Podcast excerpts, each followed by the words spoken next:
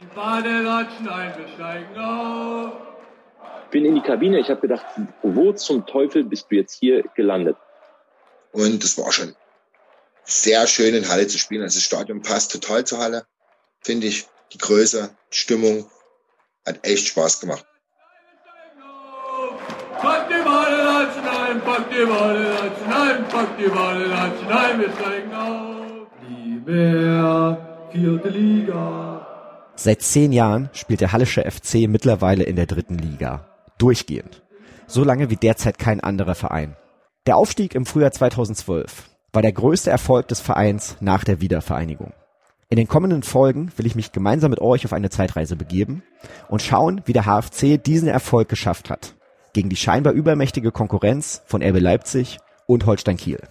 Mit vielen Beteiligten von damals, etwa Marco Hartmann, Sven Köhler, Patrick Moaya oder Dennis Mast, habe ich über die Voraussetzungen, die wichtigsten Momente der Saison und den Aufstiegstag gesprochen. Aber auch darüber, was der Erfolg für sie, für den Verein und vor allem für die Fans bedeutet hat.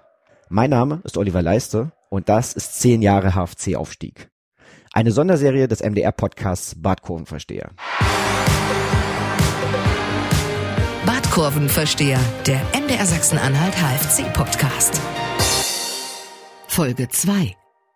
Was lange währt. Der Umzug ins neue HFC-Stadion. Der September war in der Vergangenheit oft ein trauriger Monat für den Hallischen FC. Die Katastrophe in Eindhoven 1971 ereignete sich genauso in diesem Monat wie das Fallschirmunglück 1997, als vor dem Spiel gegen den VfL Halle vier Menschen starben. Und im September 2004 starb HFC-Torwart Mirko Eggert nach einem Autounfall. Doch auch eines der schönsten Ereignisse der jüngeren Vereinsgeschichte fand im September statt. Die Eröffnung des neuen Stadions nämlich. 2011 war das.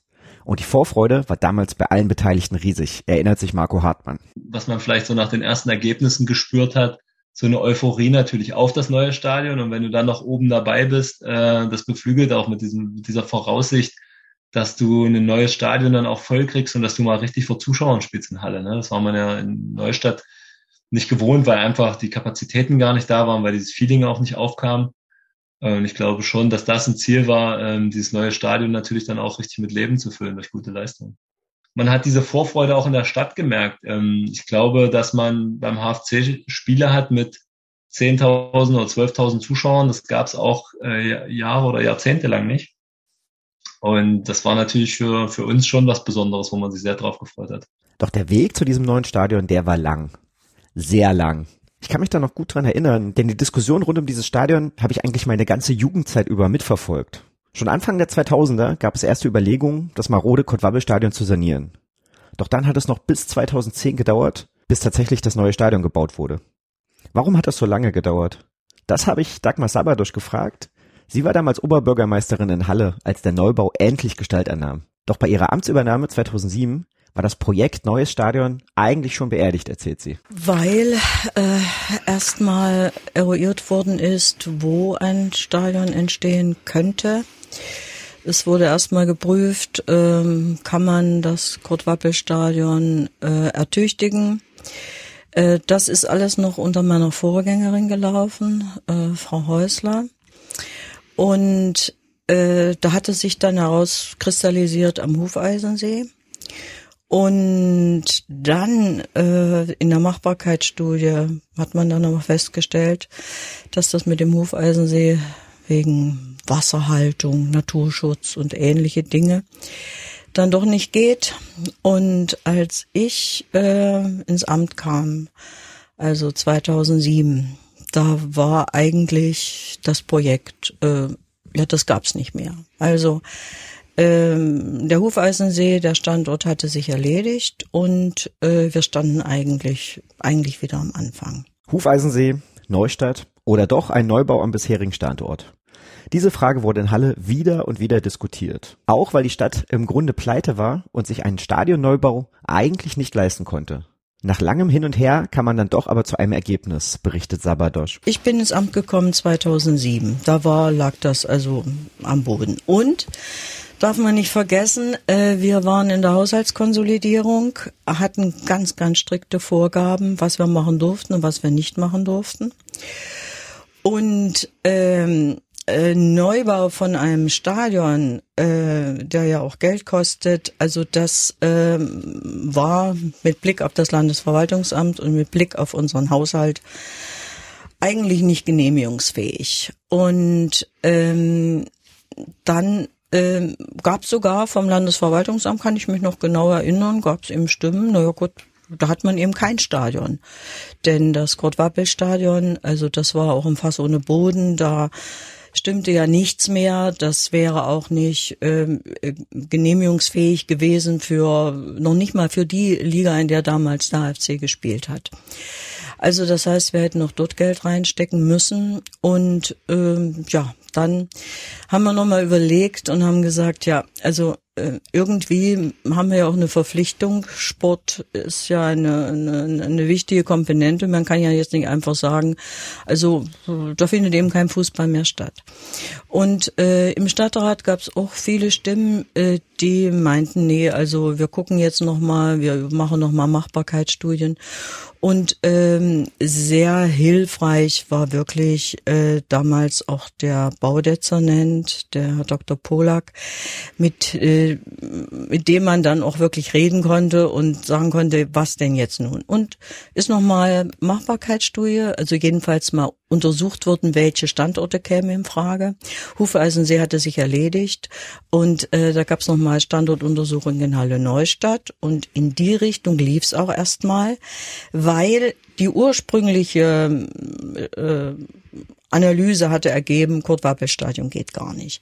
Und dann wurden aber viele Stimmen laut, also das ist ein Traditionsstandort und ähm, woanders in Neustadt hat man sich doch sehr schwer getan, äh, also die Fans, äh, die Bevölkerung und das wurde alles zurückgespiegelt in den Stadtrat so dass äh, wir dann ähm, hingegangen sind und haben gesagt, gut, jetzt gucken wir doch noch mal, was mit dem Wappelstadion zu machen ist.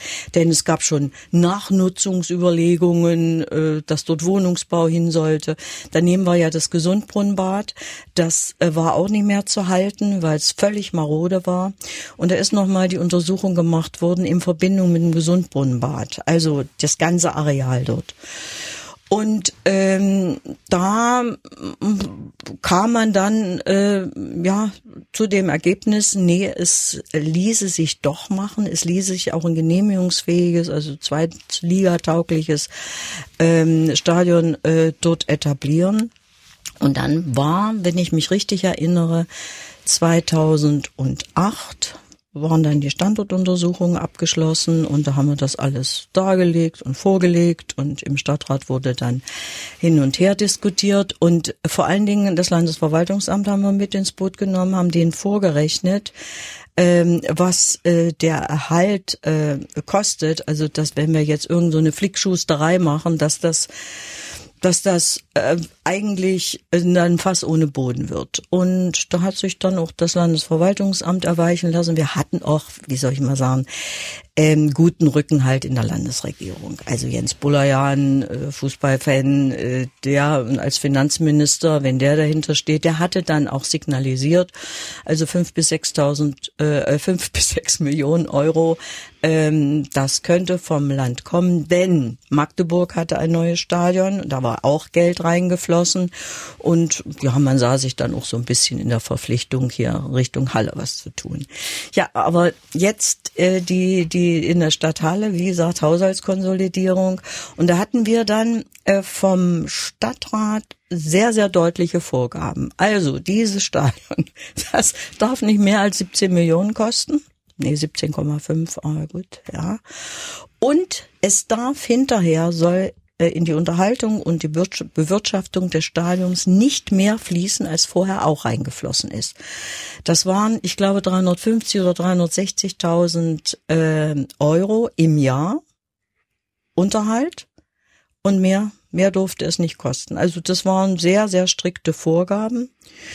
Und äh, die Analyse, die Polak vorgelegt hat, die ließ sich ähm, im Kurt-Wabbel-Stadion, ließ die sich realisieren. Und da gab es dann 2000, glaube acht, gab es den Grundsatzbeschluss und wir hatten den dann zu untersetzen. Ja, und da ging's dann neu los. Ich meine, von sechs bis acht nochmal Standortuntersuchungen, nochmal von neu. Also das war schon, das war schon ambitioniert, dass wir dann 2008 den Grundsatzbeschluss hatten. Da waren jetzt gleich mehrere Punkte dabei, die ich ziemlich interessant finde. Zum einen das Bekenntnis der Stadt zum höherklassigen Fußball. Schließlich hat der HFC damals in der Oberliga und in der Regionalliga gespielt, also viertklassig.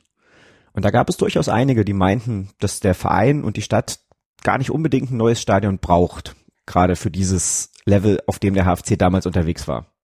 Und es gibt ein paar Beispiele aus anderen Städten, die zeigen, dass so etwas tatsächlich dann auch das Ende aller höherklassigen Fußballambitionen sein kann. In Solingen, bei Düsseldorf zum Beispiel, wurde auch mal zweite Bundesliga gespielt. Aber das Stadion existiert mittlerweile gar nicht mehr und von Solingen hat man jetzt im Profifußball auch schon sehr lange nichts mehr gehört. Ein anderes Beispiel, was vielleicht noch ein bisschen greifbarer ist, ist Uerdingen. Da kommt der Ausbau der Grotenburg auch seit Jahren nicht voran. Und an das ganze Theater mit den Ausweichstadien in Düsseldorf, in Duisburg und in Lotte am Ende könnt ihr euch ja sicherlich auch noch ganz gut erinnern, als Uerdingen vor zwei, drei Jahren noch dritte Liga gespielt hat. In Halle hat man sich anders entschieden. Und getragen wurde das am Ende von vielen wichtigen Akteuren der Stadtgesellschaft, sagt Sabadosch. Aus der Perspektive von heute und aus HFC-Sicht muss man sagen, zum Glück. Natürlich war die Entscheidung für das Stadion auch eine Wette auf die Zukunft. Doch Stand heute ist diese Wette aufgegangen. Große Verdienste rund um den Neubau hatte auch der damalige HFC-Präsident Michael Schädlich, der unermüdlich dafür geworben hat, dass der Club eine moderne Spielstätte bekommt. Ich habe Michael Schädlich auch für diesen Podcast angefragt, äußern wollte er sich aber nicht. Der zweite Punkt, den Sabadosch anspricht, ist die Unterstützung der Landesregierung und vor allem des damaligen Finanzministers Jens Bolayan. Der war ein großer HFC-Fan und hat extrem geholfen, den Stadionneubau durchzudrücken. Gegen den Widerstand des Landesverwaltungsamtes etwa. Das ist inzwischen belegt. Henrik Kranert hat den Vorgang damals für die Mitteldeutsche Zeitung thematisiert und erinnert sich noch genau. Grundsätzlich muss man festhalten, dass das Land einen Neubau in Halle zunächst abgelehnt hatte. Vor allen Dingen das Sozialministerium sah überhaupt keine Notwendigkeit, für einen Bau. Das hatte die damalige Sozialstaatssekretärin auch sehr deutlich gemacht gegenüber der Oberbürgermeisterin Dagmar Chabados. Ähm, dass der Antrag der Stadt sei nicht genehmigungsfähig. Es fehlte an, an äh, einem Alleinstellungsmerkmal für das Stadium in, mit Blick auf die Landesbedeutung. Äh, es fehlte ein nachvollziehbarer äh, Finanzplan. Es fehlte eine Stellungnahme der Kommunalaufsicht die Halle auch nicht bekommen würde, weil die Stadt sich damals ähm, in der Zwangsverwaltung befand. Aber auch das Finanzministerium hatte zunächst ähm, äh, einen, einen Neubau abgelehnt mit Blick auf die, auf die Haushaltslage der Stadt. In seinem Artikel der Krimi ums Stadion, der im November 2010 erschien, hat Henrik Kraner diese ganzen Vorgänge aufgearbeitet und dann dafür ziemlich viel Kritik bekommen weil viele in Halle sahen in dem Journalisten einen Nestbeschmutzer, der eben unbedingt dieses Stadion verhindern wollte. Selbst einige Kollegen waren offenbar damals dieser Auffassung. Und natürlich waren bei dem Thema auch extrem viele Emotionen im Spiel, weil Magdeburg hatte einige Jahre zuvor ja auch ein neues Stadion gebaut und viele glaubten einfach, dass der HFC unbedingt diese neue Arena brauchte.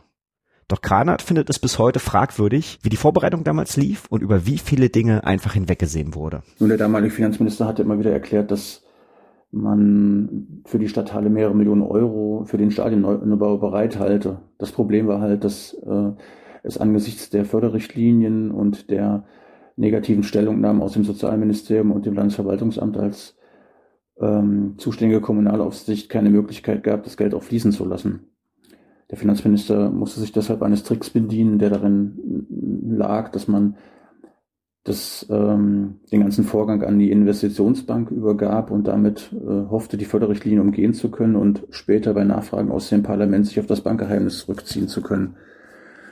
Das gelang auch zunächst, bis dann aber die Investitionsbank äh, kalte Füße bekam und dann äh, plötzlich auch nach einer äh, positiven Stellungnahme äh, der Kommunalaufsicht, also des Landesverwaltungsamtes, äh, fragte hinsichtlich der, der Finanzierung und der Finanzlage der Stadt Halle. Dies wurde aber von der, vom Landesverwaltungsamt erneut abgelehnt, so dass äh, die bis dahin eigentlich äh, positiven Signale, das Stadion zu bauen, äh, also das, das Licht von Grün wieder auf Rot gestellt wurde.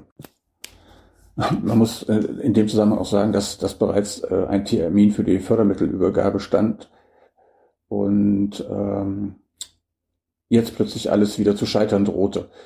Ähm, daher war unglaublich, äh, unglaubliche Eile geboten und in dem Fall ähm, kommt dann das Innenministeriums, kommt dann das Innenministerium ins Spiel, wo der äh, damalige Büroleiter des Ministers ähm, eine Mail absetzt, in der darauf gedrungen wird, das Landesverwaltungsamt anzuweisen, äh, so schnell wie möglich eine positive Stellungnahme abzugeben. Diese Anweisung ist dann damals zum damaligen Staatssekretär auch tatsächlich erfolgt, mit dem Hinweis, dass das Landesverwaltungsamt äh, keinen Zusammenhang zwischen der Förderung des Stadionneubaus und der Finanzlage der Stadt Halle herzustellen habe. Ein Vorgang, den man wohl äh, nah an Grenzen dessen, was rechtlich möglich ist, äh, nur ausführen konnte. Gebaut wurde dann aber trotzdem. Und schon während der Artikel erschien, waren die Arbeiten in vollem Gange. 17,5 Millionen Euro sollte die neue Arena kosten.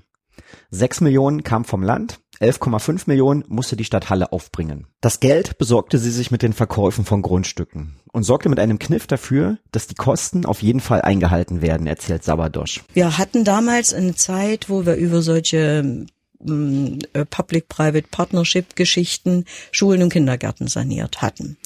Und da habe ich gemerkt, äh, das ist eine gute Sache, was äh, die Finanzierung angeht, vor allen Dingen was die Einhaltung eines Budgets angeht und was auch die Einhaltung von Zeiten angeht. Also die ganzen Kindergärten und Schulen sind in den Zeiten und in dem Budget, wie es äh, wie es ausgehandelt war, auch gelaufen. Und da habe ich damals gesagt, also wenn man hier so einen festen Preis hat, so schreiben wir das auch aus mit einem festen Preis, was wir wollen, dass es hinter eine Betreibergesellschaft gibt, wo auch derjenige, der baut, mit 25 Prozent drin ist. Das heißt, nicht jemand, der baut und dann ist er weg.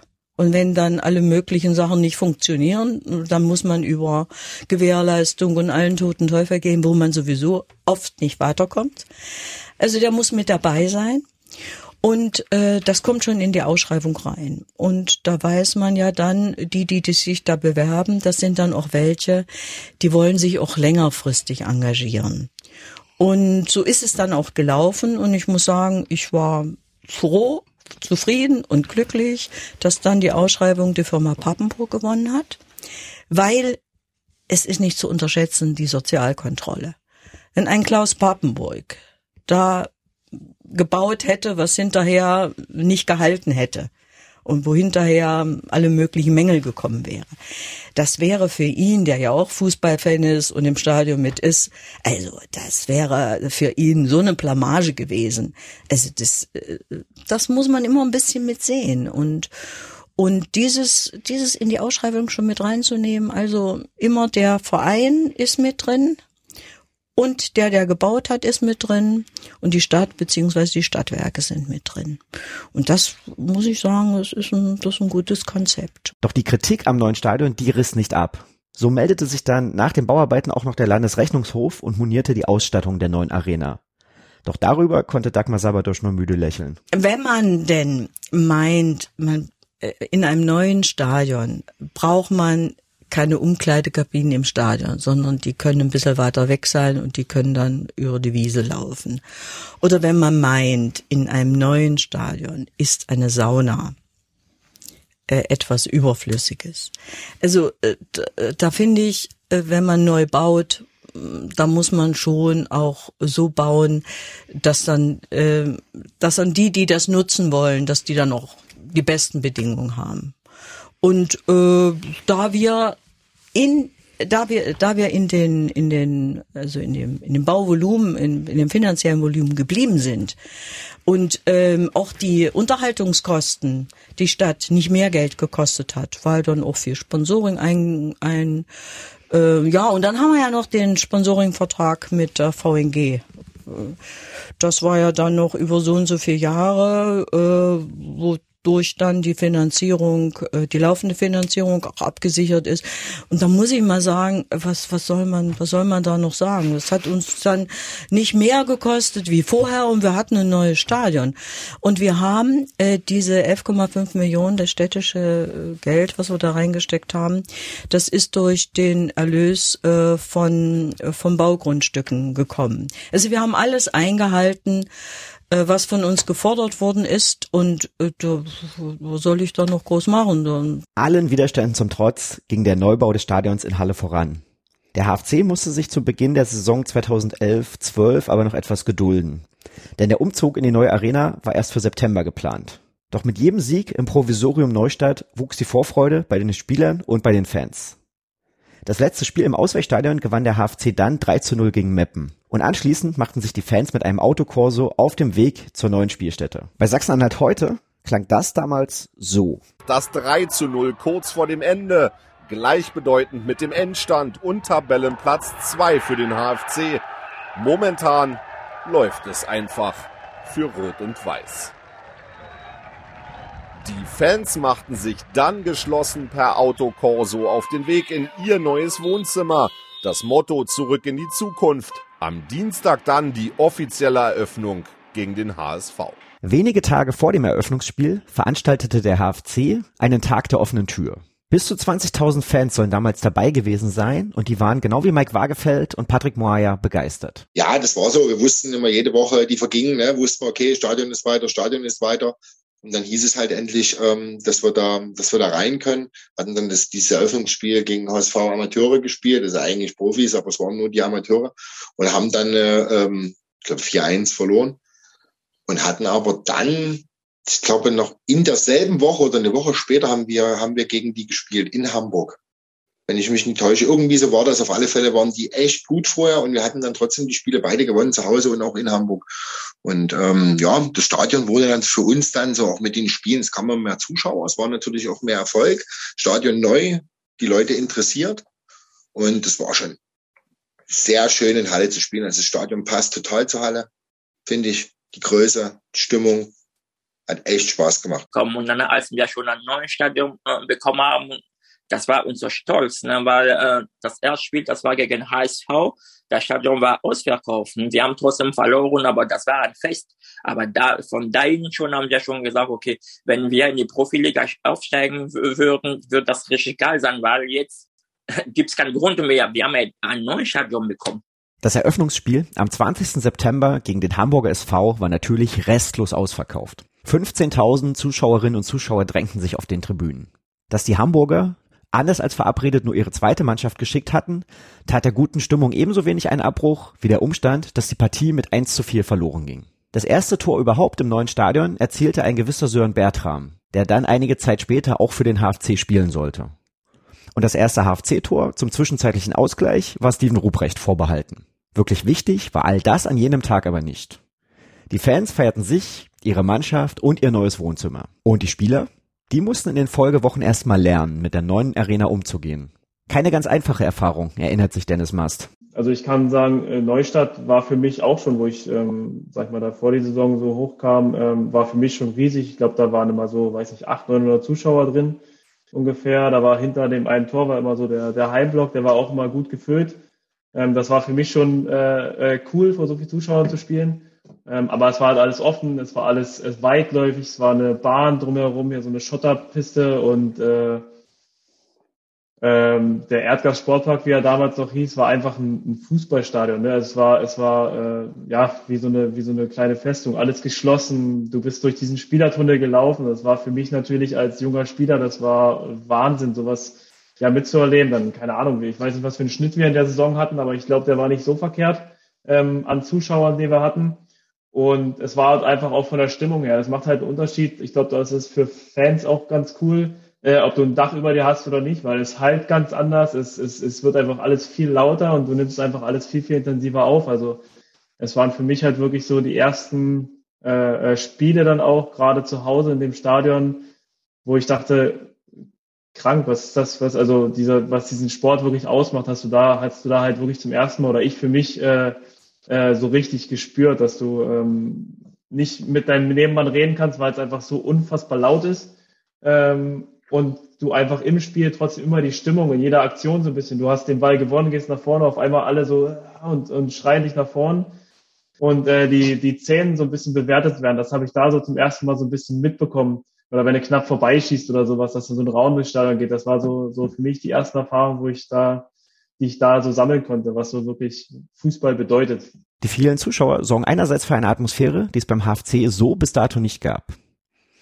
Andererseits bringen sie aber natürlich auch eine gewisse Erwartungshaltung mit ins Stadion, mit der die Spieler umgehen müssen. Und Marco Hartmann hat mir erzählt, dass er damit anfangs schon ein paar Probleme hatte. Auf jeden Fall war es ein großer Unterschied. Ich erinnere mich extrem an dieses erste Spiel. Ich war super nervös, habe ein katastrophales Spiel gemacht gegen Wilhelmshaven. Wir haben zum Glück 1-0 gewonnen, weil Dennis Wegner, glaube ich, ein Tor gemacht hat, wenn ich mich erinnere. Ähm, und ich war froh, als es vorbei war und dachte mir, oh, du musst lernen, mit diesem Druck der Zuschauer, diesen vielen Menschen so nah bei dir äh, umzugehen. Marco Hartmann und seine Mitspieler haben dann relativ schnell gelernt, mit dem neuen Stadion umzugehen und fühlten sich dann auch offensichtlich ziemlich wohl in ihrem neuen Zuhause. Denn die Niederlage im Eröffnungsspiel sollte die einzige Heimniederlage in dieser Saison bleiben. Und vor allem in der Rückrunde wurde die Arena dann regelrecht zur Festung. Denn da schoss der HFC seine Gegner reihenweise aus dem Stadion. Darüber sprechen wir dann im vierten Teil der Serie. Zuvor gucken wir aber in Teil 3 auf das wichtigste Spiel der Saison. Der Auswärtssieg bei RB Leipzig. Badkurvenversteher, der MDR Sachsen-Anhalt HFC Podcast.